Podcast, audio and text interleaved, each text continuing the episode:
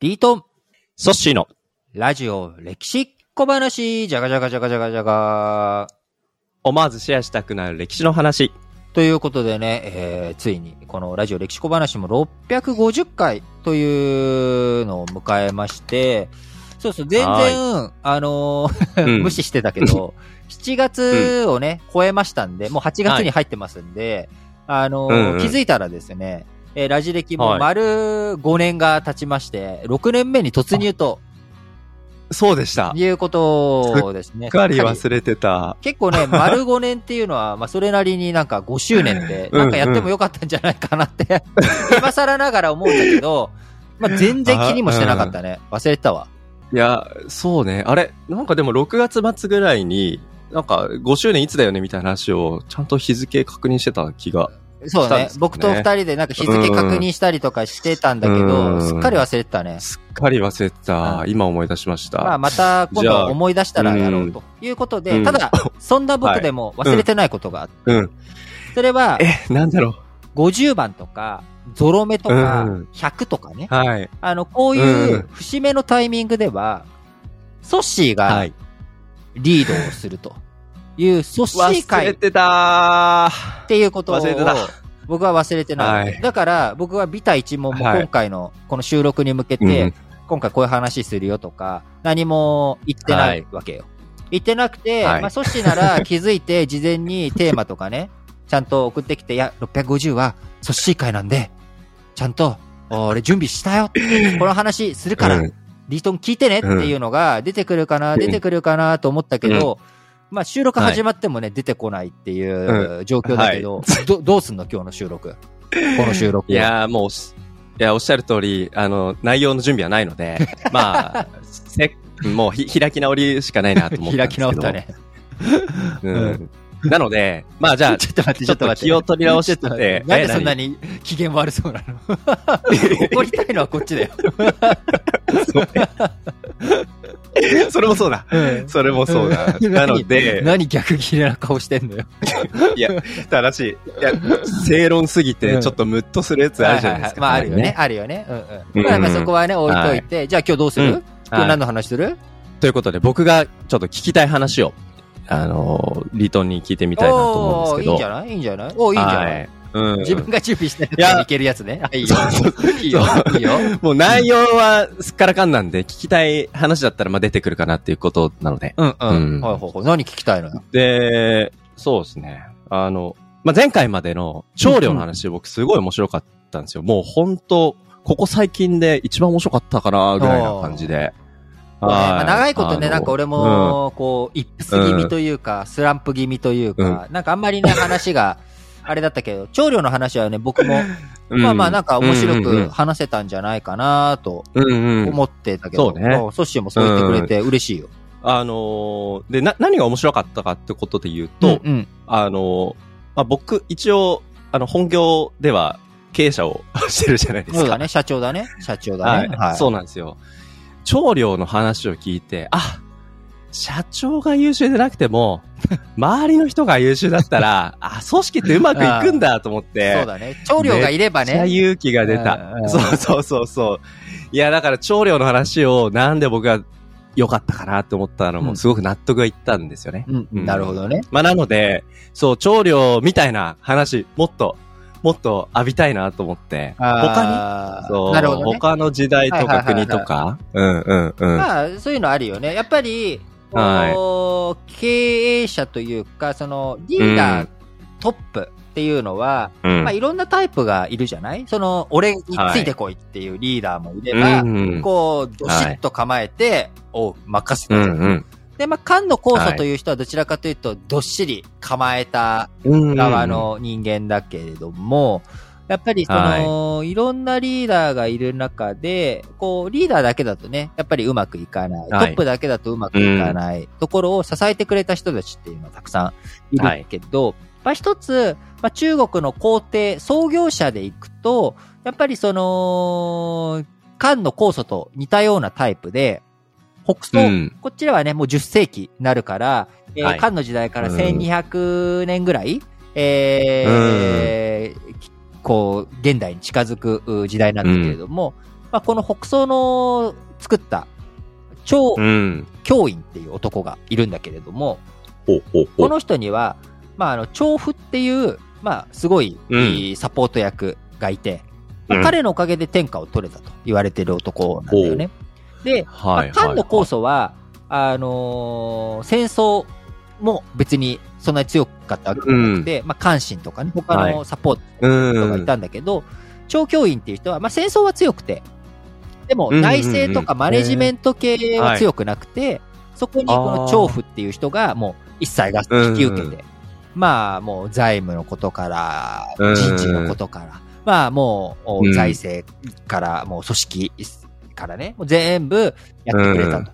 で、もう、その超教員、そのトップのね、えー皇帝も、うん。もう調布がいないとダメだと。で、えーうん。もうなんいつでも、お、調布、どうなってるどうなってるっていう風に、うんでも聞いてくると。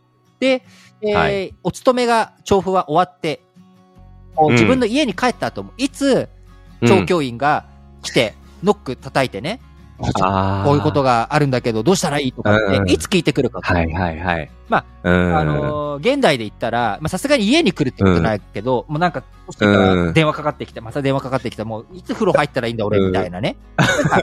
家帰ってもう夕飯食べようかなと思ってるのに、うんとか、みたいなね。でも、いつ電話かかってくくるかわからないから、もう電話はずっとお手元に置いてみたいな、そういう。気が気じゃないですね。まあ、それぐらい調布も信頼されてたし、彼も答えようそとしてっかそっか。ただうんうんうんある冬の日、もうすごい大雪で、外は。で、電話もズームもない時代だから、今日はさすがにね、そうね。もう、うん。出増しになることはないだろうということで、ないだろ、来ないだろ。もう冠もほどいて、うね、今日はちょっとゆっくりもう休もうと思ったら、うんうんうん。外から、トン、おトン、トン、ノックする音が聞こえるわけ。え？って思って行ったら、調教員が、うん。おーい、開けてくれじゃないけれども、いたわけよ。でも急いで、招き入れて、火鉢用意して、うん。で、自分も着替えて、うん。こんな、うん。こんな夜更けに雪の中どうされたんですか？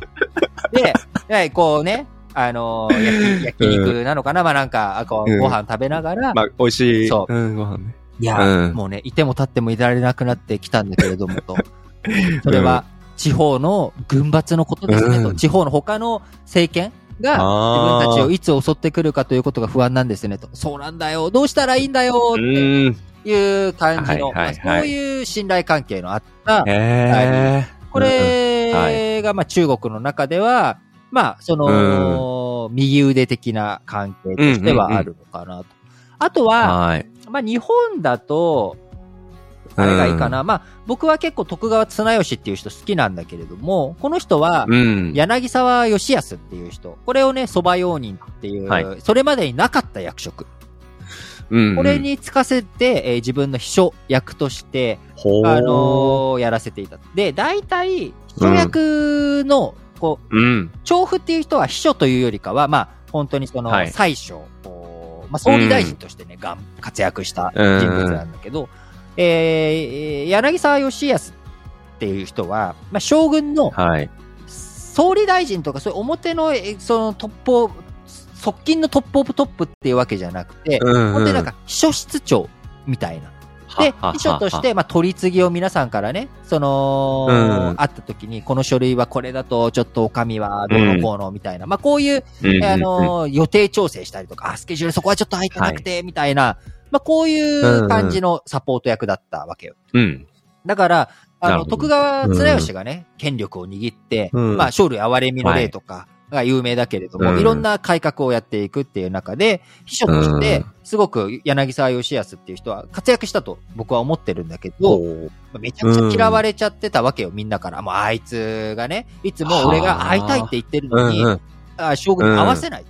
で、それは、思うように調整してくれないことが多いわけですね見える。わけ。うんそれをやってるのは柳沢義康に見えるんだけど、実際は、当然徳川綱吉が、はあいつが来たらさ、い、いいないことにして、とかさ、あるじゃん。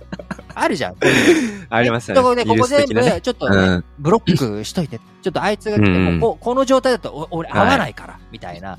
うんうん。そういう事務方的な仕事って、もう当然トップの意を組んでやるわけじゃない？そうね。それが、うん。まあちょっとなんかこうね、自分が差配して、俺を通さないと会えないんだからうんみたいな感じで、ちょっとね、うん嫌われちゃう感じはあったけれども、まあそういうサポート役もいるよね。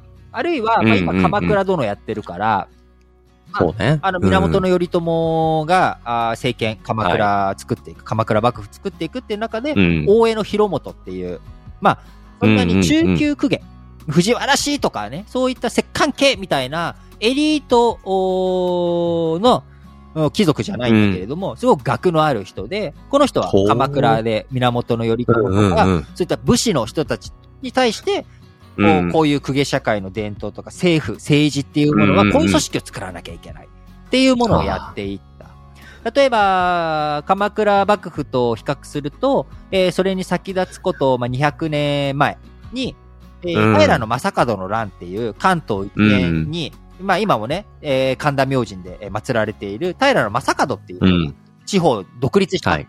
関東を独立した国にしようという動きがあったんだけど、まあこれ最終的に失敗しちゃったと。で、失敗した理由っていうのは、一つはまだ武士の力が弱くて、貴族の力が弱かったっていうこともあったんだけれども、それ以上に、やっぱり組織がなかった。うんうんうん。で、その組織を作っていくための参謀役、側近がいなかった。はあ。これが鎌倉幕府の場合は、大江の広元がいたっていう。ここがね、うん。ままた平清盛ともそこが違うよね。平清盛って、か。その前に、うんあの、鎌倉幕府とかが設立する前にさ、権力握ってたわけじゃん、武士として。握ってますね。でもうん新しい組織を作ることができなかったから、平清盛のナンバー2って誰って聞かれてもさ、答えられない。うん。え、誰がいる？確かにいないよね。で、だから彼は自分が元々ある組織の中で出世していく。うんうんうん。がアルバイト店員から始まって、えー、このチェーン店の、おーフランチャイズ店のトップじゃなくて、本社の、はい。マクドナルドうんの、おーアメリカマクドナルド、日本マクドナルドのトップになったぜみたいな、まあ、こうなんだけど、はいはいはいそれはさ、うんもうすでにある組織の中で出世していったわけじゃない、うんじゃなくて、新しいハンバーガーチェーンを作る。ってなったら、はい。その、ハンバーガー店舗をうまく運営できるとか、あのハンバーガー上手に焼けるっていうだけじゃなくて、うん仕入れどうすんのフランチャイズ制度どうするのっていう、か。新しい組織を作らなきゃいけない。これが、確かに。うん。大江の広元ができた。っっていうところで、鎌倉幕府との違いとしてね、あの、よく語られる部分なのかなというふうに思いますね。で、あと、まあ、日本でもう一つ事例を挙げていくってなると、あの、現代の話になるけど、うん。僕は本田宗一郎と藤沢武雄。この関係がすごい好きで、ホンダ、うん。ね、自動車メーカー、うん。あもともとは、あーまあ、バイクとかも方も強くてね、まあ、今もおいろんなところ飛行機とか、ホンダジェットとかね、えー含うめて、ん。えーアシモとかあやっているホンダだけれども、これは技術者としてすごく優秀な本田宗一郎という人物に、まあ、うん CFO として、えー強い、はい。えー藤沢武雄という人。この二人が二人三脚で作った会社はい。なんだよね。うんだからそこがあって、えっ、と、その昔のホンダの幹部は、こう、うん年始に本田宗一郎と藤沢武雄、この二人に呼ばれる、それぞれのご自宅に呼ばれるっていうのが最大の栄誉ほだったとといいうふうに伝え、聞いたことがあるんだけれども、まあ、そういう意味で、やっぱり、こう、どういうふうに、組織を作っていくのか。そこには、やっぱりいろんなナンバー2の力も必要ということで、まあ、せっかくの組織会ね、あの、さ650、今回で終わるのももったいないし、結構、こういい話を組織が振ってくれちゃったもんだから、うん次回、今週1回もですね、えーこのまんまの勢いで、えーはいこの話の、お西洋のね、話をしてないので、まあ、西洋の話をして、うんうんうんえー651回もね、今週は、あーうん。こういった話を続けていきたいと思います。えー皆さん、今日も聞いていただきありがとうございます。お相手は私、リートンと、そしてでお届けしました。また次回バイバイ。こんにちは。ソッシーです。皆さん、日々のニュースって理解できていますか？政治や経済、国際関係に社会問題、さらに用語の意味や背景まで踏み込んでいくと、そりゃあ簡単に理解できないですよね。